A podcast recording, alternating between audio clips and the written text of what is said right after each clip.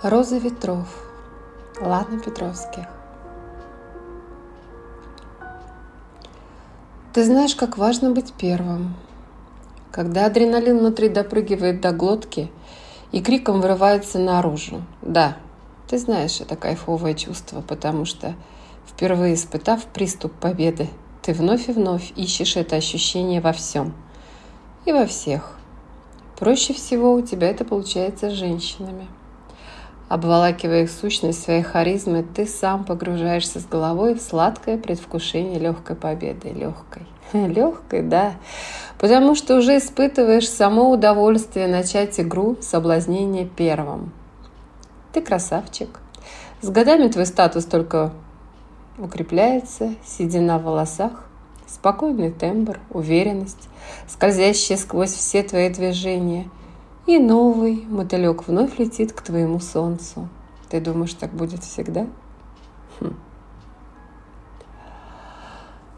Поверь мне, внезапная и как-то непредсказуемая, твоя игра становится, закончится навсегда и совершенно не с твоим уходом из этого мира. Ты будешь продолжать жить, обедать в дорогих ресторанах, засыпать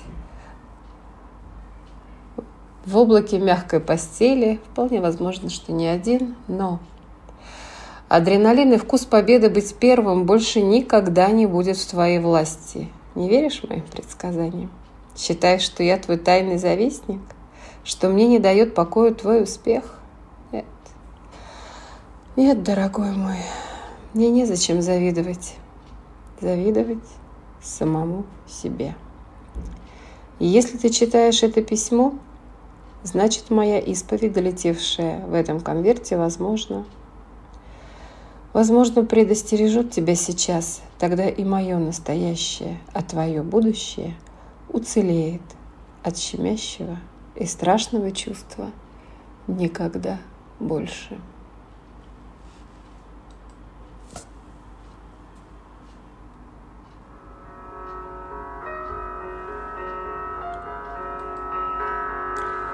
Он шел ночной тишиной, тихонько насвистывая привязчивый фокстрот. Покинув ретро-клуб, в этот раз он возвращался один. Его апартаменты в красивом доме в исторической части города ждали его в блеске светящихся окон второго этажа. Он, уходя, всегда оставлял свет в спальне, окна которой смотрели на улицу. Создавалось ощущение живого пространства. Хотя он предпочитал одиночество, но ему нравился этот теплый свет воображаемого очага. Привычным жестом, скинув пиджак на стул вешалку, неспешно поставил ботинки на экзотической коже подставочку, слегка пошатнувшись от выпитого количества под шансон и симпатичной шатенки, он вновь засвистел э, приятную мелодию.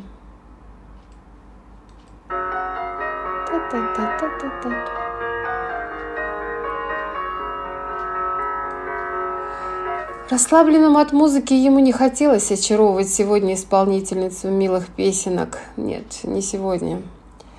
В крохотной паузе, когда музыка не навязывала слова, в которые он погружался, в голове мгновенно возникало какое-то странное ощущение пустоты. Будто перед ним медленно закрывалась огромная чугунная дверь, отрезая пространство выбора. Он не успевал проскочить в светлый промежуток, оставаясь в темном непонятном недоумении. Он уже не мог вспомнить, это был утренним сном или внезапным видением. Но неприятный шепоток пробежал внутри, проявляясь сквозь кожу на висках прохладным неприятным потом. Лечь в кровать было единственным желанием – Утром он улетал в командировку в знакомый Потсдам. Милый, уютный городок встретил моросящим дождем. В этот раз его поселили в районе бывшего закрытого города, отдельный район Потсдама, где раньше жили работники НКВД с женами. И детьми, с прислугой, в общем, эшелон далекой советской власти. Когорта стоящих у власти должностных лиц разных уровней проживала в этих симпатичных домиках долгие годы. Он почувствовал несвойственное ему волнение, осматривая предоставленный дом.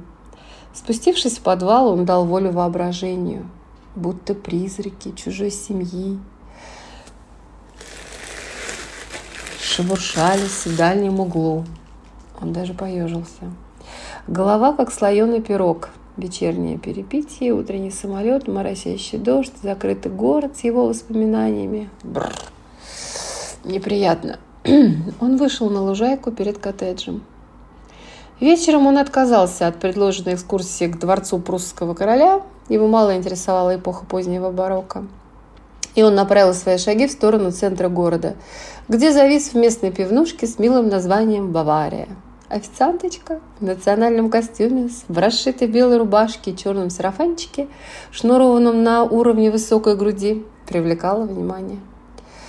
Он выстраивал вереницу бокалов на столе, запрещая носить пустые. Это была некая игра – посчитать количество выпитого.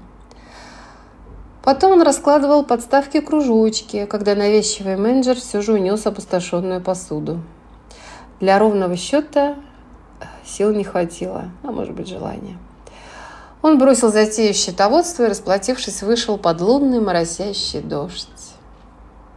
Третий день командировки подходил к концу. Утром свежий и бодрый он появлялся в офисе, вечером, уставший от выпитого пива и подсчитанных кружочков в подставах, он плюхался в такси. Но каждый раз, каждый раз накатывало странное чувство тоски. Не утопая в алкоголе, оно преследовало до утра, пока мозг не проваливался в короткий сон под трели непуганных соловьев. Ожидая головную боль, он не встретил ее на рассвете, а наоборот. Свежесть мыслей бодрость сил. Непонятная метаморфоза. Обычно его командировочные вечера заканчивались с хорошенькой немкой, которая определенно хотела выучить пару слов по-русски. Но в этот раз ему хотелось одиночества как никогда. «Старею, что ли?» – подумал он, успехнувшись своим мыслям. Хотя 46 – вполне нормальный возраст – он поигрывал в теннис, подолгу плавал, любил пешие прогулки на расстоянии. В общем, подолгу мог делать все, как всегда. Дождь, пропадая на несколько часов, возвращался вновь. Поздний вечер. Мягкий свет фонарей куда-то манил. Захотелось прокатиться далеко-далеко. Далеко-далеко. Он взял на прокат велосипед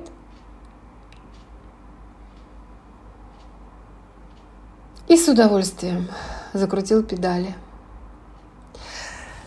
Представила симпатичная расстроенная мордашка официантки, которая привыкла к нему за эти три вечера. Но по ее движениям и взглядам он уже знал, что в следующие его визиты они уйдут вместе. Но именно сегодня душа требовала тишины. В начале мая Потсдам уже погружен в зеленое великолепие. Сочные листья, цветущая сирень, цветы, названия которых он не запоминал, зная только общепринятые для букетов. В голове радостно вспомнилась песенка кота Леопольда.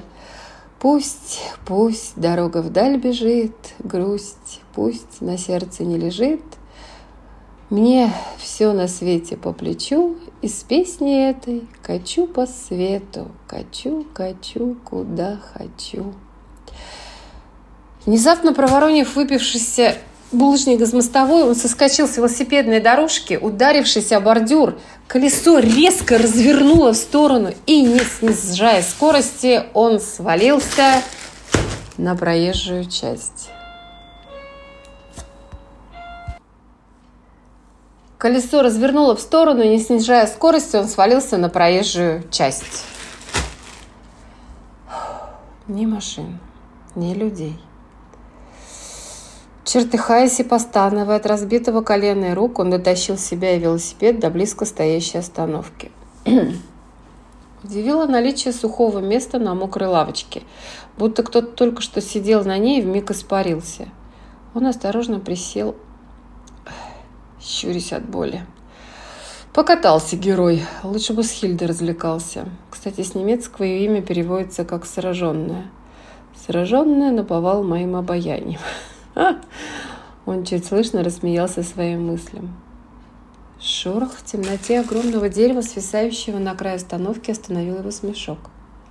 «Кто здесь?» – громко по-немецки произнес он. Из-за ветвей показалась женская фигурка в вечернем платье до колен. Ха, видимо, я спугнула эту птичку со скамейки. «Гутен абенд», – миролюбиво произнес он. «Я не говорю по-немецки». «Нормально». «Привет. Ты и по-русски-то говоришь с акцентом». «Да не бойся, я сам, видишь, раненый. Ты откуда здесь под дождем?» Она вышла к остановке на свет. Ей было примерно около 30, хотя можно было принять за подростка, если снять платье и убрать странную пирамидку из волос. Снять платье. Угу. Это в его репертуаре. Но, похоже, она еще более в дурацкой ситуации. Потом он согласился с ней, что мужчины-немцы странный народ. При всей природной аккуратности они могут внезапно стать абсолютно негалантными. Пригласив ее на вечер, немец напился как швайн, и ей пришлось сбежать из домика и незнакомого места. А телефон разрядился. Номера, которые мы помним всегда, спитав с молоком матери, начинаются с нуля 010203. Хотя сейчас общая служба 112, но это не тот номер, по которому сейчас окажут помощь. И он предложил себя в качестве спасателя. Обработав раны снаружи, он выпил виски, обработав организм изнутри. Аника пить отказалась, согреваясь в его шоколадном пледе. Разобрав свою странную прическу, она стала похожа на девочку, испуганную девочку, не спускающую глаз с его движений. «Да расслабься ты, мне точно не до тебя. Завтра улетаю в Москву. А видок будто бандитов брал, как Шарапов. Знаешь такого киногероя? Или это уже после Союза родилась?» Он зондировал почву по привычке. «Я знаю Шарапова. Я знаю фильм. Извините, а можно чаю?» Ее акцент мелодично плыл по комнате. Аника из Эстонии приехала к подруге на празднике познакомиться с ее женихом-немцем – Помолвка удалась, да только провожатый оказался не джентльменом. Мне 34. Я все знаю про Советский Союз. Мама русская. Он не стал добавлять, что, рассматривая ее в пледе, подумал об удочерении. Пошло как-то. Ей так досталось. Они договорились, что завтра утром по пути в аэропорт Тегель он подбросит ее до берлинской гостиницы. Сон не шел совсем. В голове калейдоскопом крутились какие-то картинки. Улыбчивая Хильда из бара, мокро-сиреневый куст, кот Леопольд, бокалы с пивом, офисные коврики, шоколадный плед. Мысленно завернувшись в тот шоколадный плед, он задремал. Ему снилось мягкое прикосновение. Будто ветер слегка теребил челку, и нывшее колено вдруг перестало болеть он ощутил запах цветущего луга. Но мозг выдал сигнал. Запах нельзя ощутить во сне, и он открыл глаза. Ее дыхание касалось его губ. Она накрыла его вкусным пледом и что-то шептала в перемешку русско-эстонских слов. Он впервые не был первым. Это был ее выбор. Он даже мысленно не успел проникнуть в нее желанием – она была нежная и страстная, как весна. Он проспал будильник телефона, он проспал ее уход, он чуть не проспал свой рейс. Так крепко он не спал много лет. Он мог совсем не спать, хватая для сна 3-4 часа, но сегодня что это за ночь? Нестандартное ощущение ползали внутри, пока он судорожно спешил в аэропорт. Пристегнувшись ремнем в бизнес-классе, он заказал себе шампанского, необычный выбор для его многолетнем виски. Это не смена привычки, это простое желание новизны. Ощутить давно знакомый вкус спустя несколько лет. Опять эти несколько лет. Он не спал так крепко давно. Он не пил шампанское давно. И он не чувствовал себя таким молодым давно и таким неуверенным. То чувство, которое он перестал испытывать с студенчеством ГИМО, когда наспор закрутил легкий флирт с непривлекательной сухой преподавательницей, от которой впоследствии бегал, нарезая лишний круг по этажам. Что сейчас с ним? Самолет. Он достал портфель для бумаг. Нужно было еще кое-что там перечитать, отчет, чтобы освободить вечер. Он предвкушал, что снова пойдет в тот ретро-клуб и уведет с собой шансонетку. Во внешнем кармашке портфеля белым краешком выглядывал конверт. Что это? Откуда? Он развернул письмо.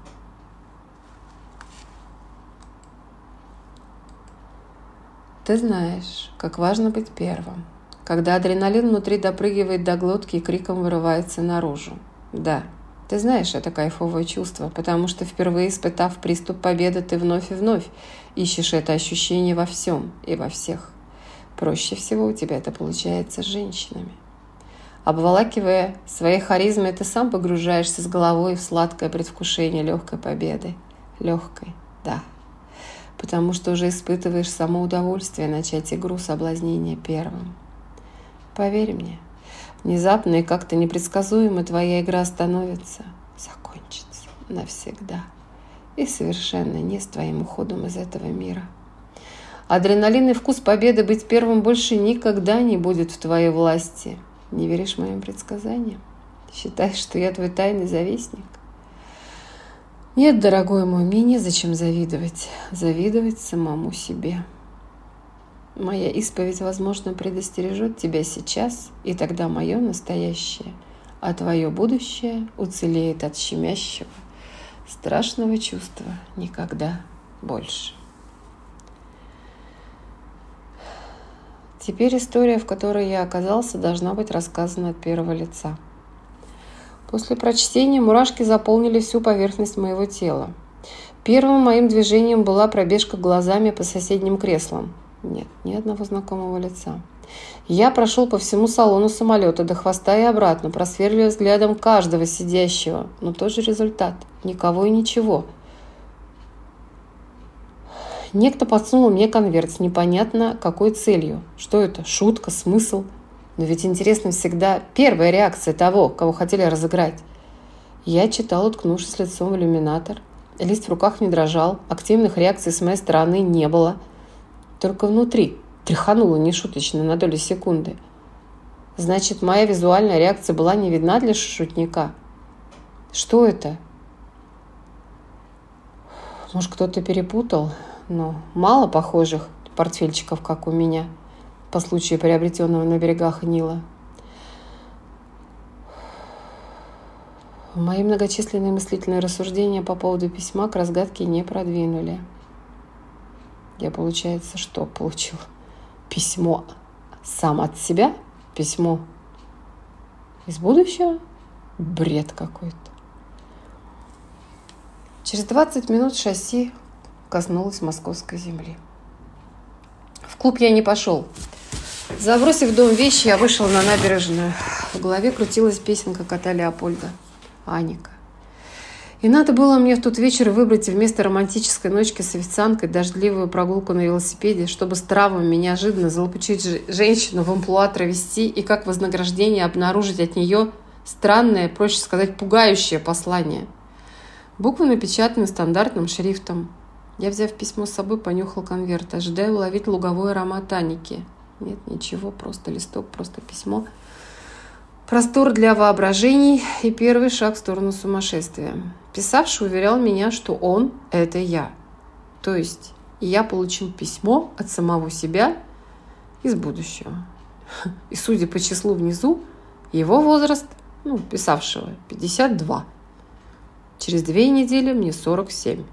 Значит, если поверить безумцу, то скоро придет конец моей счастливой жизни и наступит некий предел, после которого я окажусь живым трупом. Точно бред. Боже мой, что за погода? Опять этот моросящий дождь, стоянка велосипедов и песня кота из мультика «Дежавю». А если я повторю потсдамский маневр? Маневр. Да, я всегда любил грамоту. Быть может, я избавлюсь от наваждения?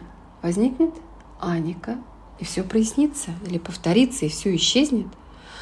В общем, я даже был готов оседлать велосипед, почти поверив в потусторонщину, но вибрационный звонок выдернул меня из коридора, ведущего в мир тонких материй. Если верить теории случайностей, то я нахожусь практически в эпицентре этой теории, потому что через трубку, упрямо нарушая все законы метафизики, плыл аромат цветущего и скошенного луга. Ее мелодичный акцент. «Простите меня, я не знаю, как вас зовут, и мой звонок не должен был к вам попасть, но...» Я старался не дышать в эфир – Мое внезапное учащенное волнение удивило меня. Да, у нее милый голос, забавный акцент, приятные воспоминания той ночи и что? Но удары смущенного сердца будто нарочно заглушали разумные мысли, поселившись не только в пределах своего обычного местонахождения, но они стучали в голове, в мышцах, в суставах, пульсировало везде. Она говорила с большими паузами. Я не перебивал – не из вежливости, я просто впервые реально не мог ничего сказать. Ком в горле увеличил кадык на пять размеров. Глотать получалось трудом. Что? Это что, уже означало предупреждение из письма? Что я медленно, но основательно сползаю со своего победоносного трона? Теряя контроль над ситуацией? Бред. Она говорила, что удачно добралась до Берлина, извинилась, что не дождалась моего пробуждения. Она так и сказала. Пробуждение, словно книжное. Она боялась ошибиться, как иностранец, плохо знающий чужую лексику. Она проделала несложные манипуляции с моим телефоном, поэтому и узнала мой номер. «Дмитрий», — сквозь боль в горле произнес я в долгую тишину.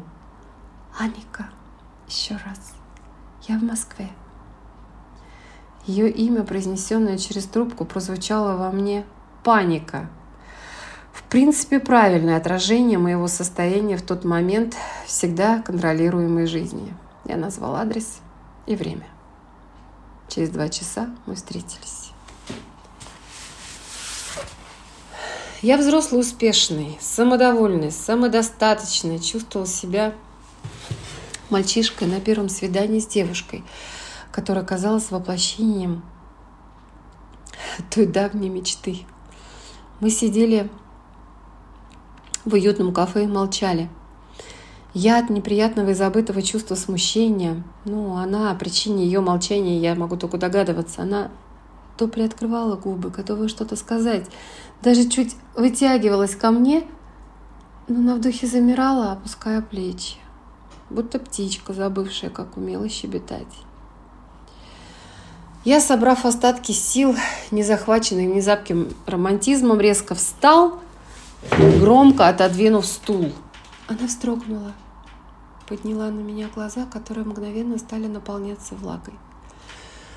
Господи, ну что за чертовщина происходит со мной? Я дурею, я просто дурею от присутствия этой девчонки. И меня бесит, что я превращаюсь в слюнявого веслоухого щенка.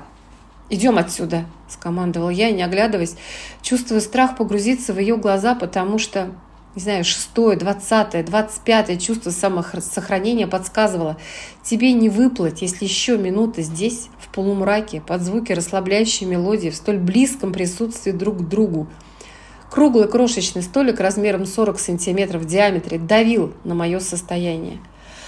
Я хотел простора, воздуха, шума города. Это вернет меня в прежнее состояние, равновесие. Я поймал желтое такси, сунул водителю оплату за поездку любой дальности и открыл пассажирскую дверь для нее. «Садись, водитель довезет тебя, куда скажешь». Я старался не смотреть на нее. «Все, садись, у меня дела». Она послушно села на сиденье сзади. Но ее нога мешала мне захлопнуть дверцу и завершить этот сложный для меня вечер. Она медленно опустила голову. Я начинал нервничать. Подавив желание засунуть ее ногу в машину, я ждал, напрягая, наверное, каждую клетку, каждую секунду. Сигнал проезжающей машины отвлек мое суровое сосредоточение на ее непослушной ноге в джинсах – когда она резко вскочила, притянула меня к себе и жадно, не по-женски, впилась губами в мой рот. Ее жесткий поцелуй буквально парализовал меня, будто укус змеи. Я застыл, ощущая, как уходит моя нервозность, Злость на самого себя, на этот нелепый вечер, на нее, на свое смущение. Она будто почувствовала мое затишье. Ослабив поцелуй, она превратила его в нежность. И только напоследок слегка прикусила, давая понять, что ей тоже было непросто с таким чурбаном, как я. Прошла неделя. Я запрещал думать о том вечере, когда хотел потребовать объяснений от нее на тему оказавшегося у меня письма. Ну, так и не произнес эту фразу. В общем-то, это было понятно, что письмо было дело ее рук. Еще неделя в неразберихе, навалившихся проблем. Мой шеф, а точнее шефиня, впадала с периодичностью в истерику, то сроки поджимает, то сотрудники быдло, то неожиданно расплакалась перед женским туалетом, как девочка размазывает тушь, похожую на мокрую гуашь. Наш давний роман, который закончился перемирием на неопределенный срок, дал мне возможность затащить ее в схлипывающий в пустой ремонтируемый кабинет от любопытных глаз подчиненных. Спасая ее имидж стервозной начальницы, я, перепачканный белой штукатуркой, приводил в чувство ее собственное достоинство. Минут 15 нам хватило простить бестолковых коллег, зверства вышестоящих, заодно друг друга, вспомнив наши отношения три года назад, когда я буквально, как она выразилась, спас ее разваливающийся брак, вновь утвердив ее в жизни желанной женщины, ее мысли. В итоге простили весь наш сумасшедший мир. Покурили, посмеялись, вспоминая последний корпоратив с приглашенными ростовыми куклами, когда в разгар конкурса суровый тигр сорвал оскаленную морду. Представь перед нами худенькой женщины с веснушками. Как иллюзорно все в нашем мире. Снаружи хищник, а внутри веснушки. Проблемы с нервозностью на работе перетекли в личное. Я впервые поссорился с лучшим другом. Мало того, я сжимал кулаки, готов размазать его физиономию. Мы дружим более 20 лет. Он когда-то простил мне уход своей девушки в мою постель, но на тот момент я не знал, что она его девушка. И вдруг сейчас, спустя столько лет, он вспомнил мне тот проступок, обвиняя во всех жизненных неустоях своей несчастной действительности. Так, пора в командировку и лучше на дальние берега. В мегаполисе встретить знакомого человека, не назначая ему конкретную встречу, практически невозможно. У меня, по крайней мере, таких встреч наперечет – Срастаясь знакомствами между собой, я, тем не менее, редко замечаю в шумной агломерации знакомые лица. Чаще находят меня. Так вот аэропорт. Полет с пересадкой. Билет до Амстердама. Не дальние берега, конечно, но я люблю этот город. Мест на прямой рейс не оказалось из-за срочности моего заказа. Я, желая развеяться, согласился на пересадку, а заказ сделала секретарь. И вот опять. Что? Случайность? Закономерность. Моя пересадка лежит через Таллин. Вероятность, что Аника в родном городе минимальная. Она не рассказывала, где живет чаще. У меня целых пять часов болтания в городе романтиков. Виски после прохождения паспортного контроля. И я написал ей СМС. Я жадно и смущенно искал ее глазами в числе встречающих. Ответа на СМС не было. Доставлено. Но прочитано ли? Десять минут глупого ожидания. Чего я, собственно, ждал? Любовных объятий? Нет. я вдруг поймал себя, что мне достаточно просто увидеть ее, даже с условием остаться незамеченным. Я сел в баре, заказав успокоительные виски, пара порций, пора на воздух. И вновь потсдамская погода слякотная весна. Хотя так определенно лучше меньше туристов. Есть в старом городе особая плита с розой ветров. В изображении стилизованная звезда, исполняющая желание. Роза ветров. В каком направлении полетит мой следующий миг жизни? Захотелось поверить в легенду. Встав на плиту, и насчитав все пять шпилей, я прикрыл глаза. Обычно желания вереницы пролетали в голове, оставалось лишь сделать выбор среди насущных. Но сейчас какая-то пустота, Ничего. Где мои желания? И как призрак возникли строчки с того письма. Внезапно и как-то непредсказуемо твоя игра становится и закончится навсегда. Я сошел с плиты, раздраженно морщась от мелкодисперсных частичек дождя, попадающих на лицо. Нет желаний.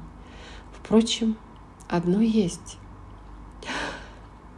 Она обвела меня руками сзади, захватив плен, из которого я не хотела освобождаться. Чертова легенда живет! Мое желание обнимало меня, окутывая сладким запахом луговой травы. Встретив меня в аэропорту, она незаметно шла за мной этот долгий час. Она провожала меня через четыре часа, бесконечное число раз повторяя мое имя на свой лад. Дмитрий, Дмитрий, Дмитрий. То громко, то почти шепча, то радостно, то грустно.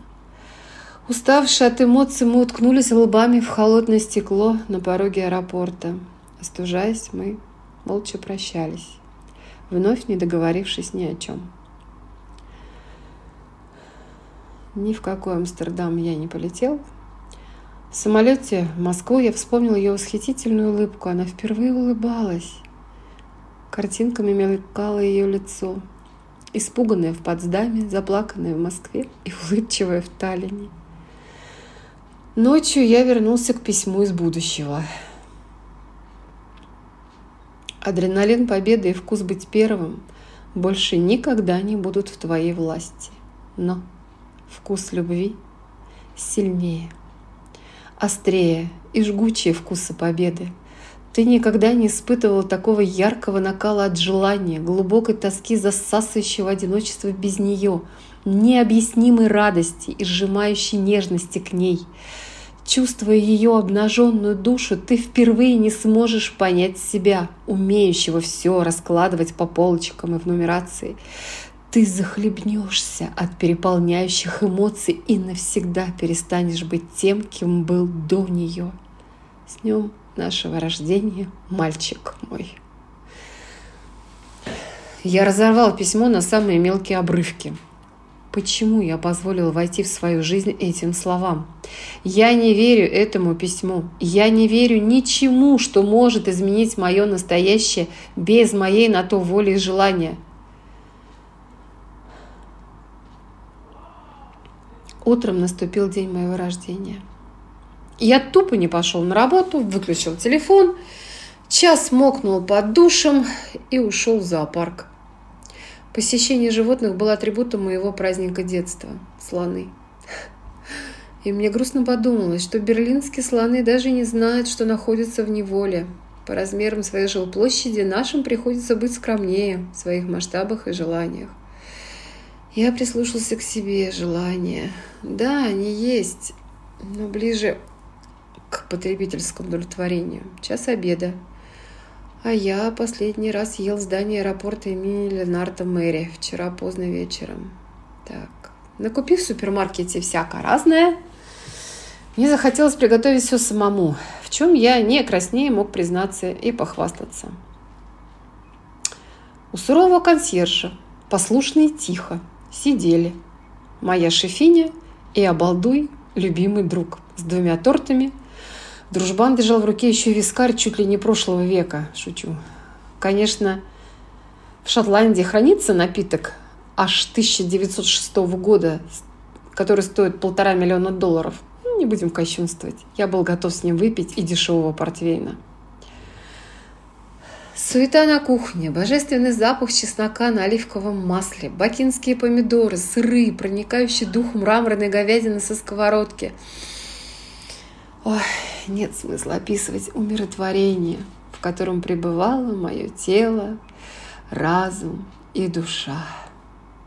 Гости ушли.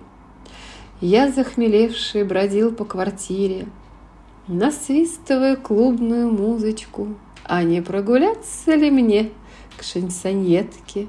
Я ведь так и не успел насладиться ее мурлыканьем, подумал я, и распахнул окно. Я застыл. На уровне моих глаз несколько десятков светящихся воздушных шариков, наполненных гелием. Я захлопал глазами от неожиданного восторга, мгновенно окунувшись в детство, будто резинка дернула назад через столько лет. Мама всегда приносила в мой день шары и ощущение невесомости. Я выглянул вниз. Аника понуро стояла под окнами моего второго этажа. Боже, сколько времени она простояла так, милая моя девочка. Я опрометью слетел вниз, испугав консьержа, распахнул двери подъезда, и гирлянда, гирлянда шаров уносила в темное небо мое выпрыгнувшее от счастья сердце. Мы носились по Москве окрестностям восьмые сутки – Ночью я засыпал у нее на руках, утром готовил ей завтрак, прятал ее от всех знакомых своих и ее запрещая встречаться с подружками. Во мне просыпалось что-то узурпирующее, что в обычном ритме я не терпел сам. Я присвоил ее права своему желанию – как я стал понимать восточных мужчин, запихивающих своих жен в паранджу, хиджаб? Я не узнавал себя, пространство своей жизни. Я не понимал, как превращался в монстра, разучившись контролировать сполохи собственных эмоций, от сжигающей ревности до глубокой трепетной нежности. «Я люблю тебя!» Кричал я в темноту улицу, распахивая окно. «Но все выходит из-под контроля! Я не могу так жить!»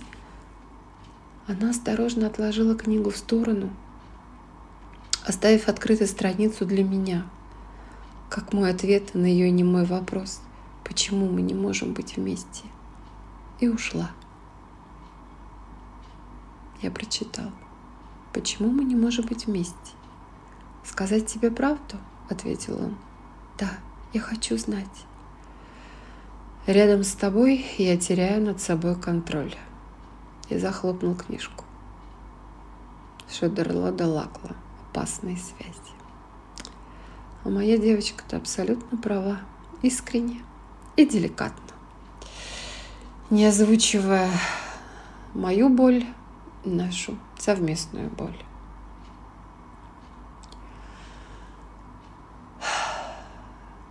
Через неделю в почтовом ящике меня ожидало письмо. «Дмитрий, я уезжаю.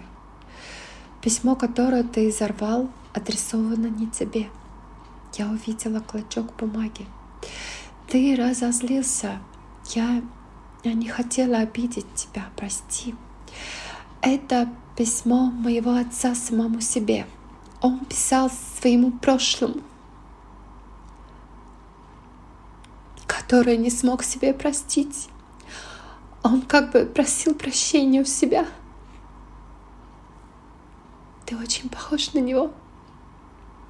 Я не могу объяснить, зачем я подбросила тебе мысли чужого для тебя человека. Я не знаю. Я была очень счастлива рядом с тобой. Прости и прощай, Аника.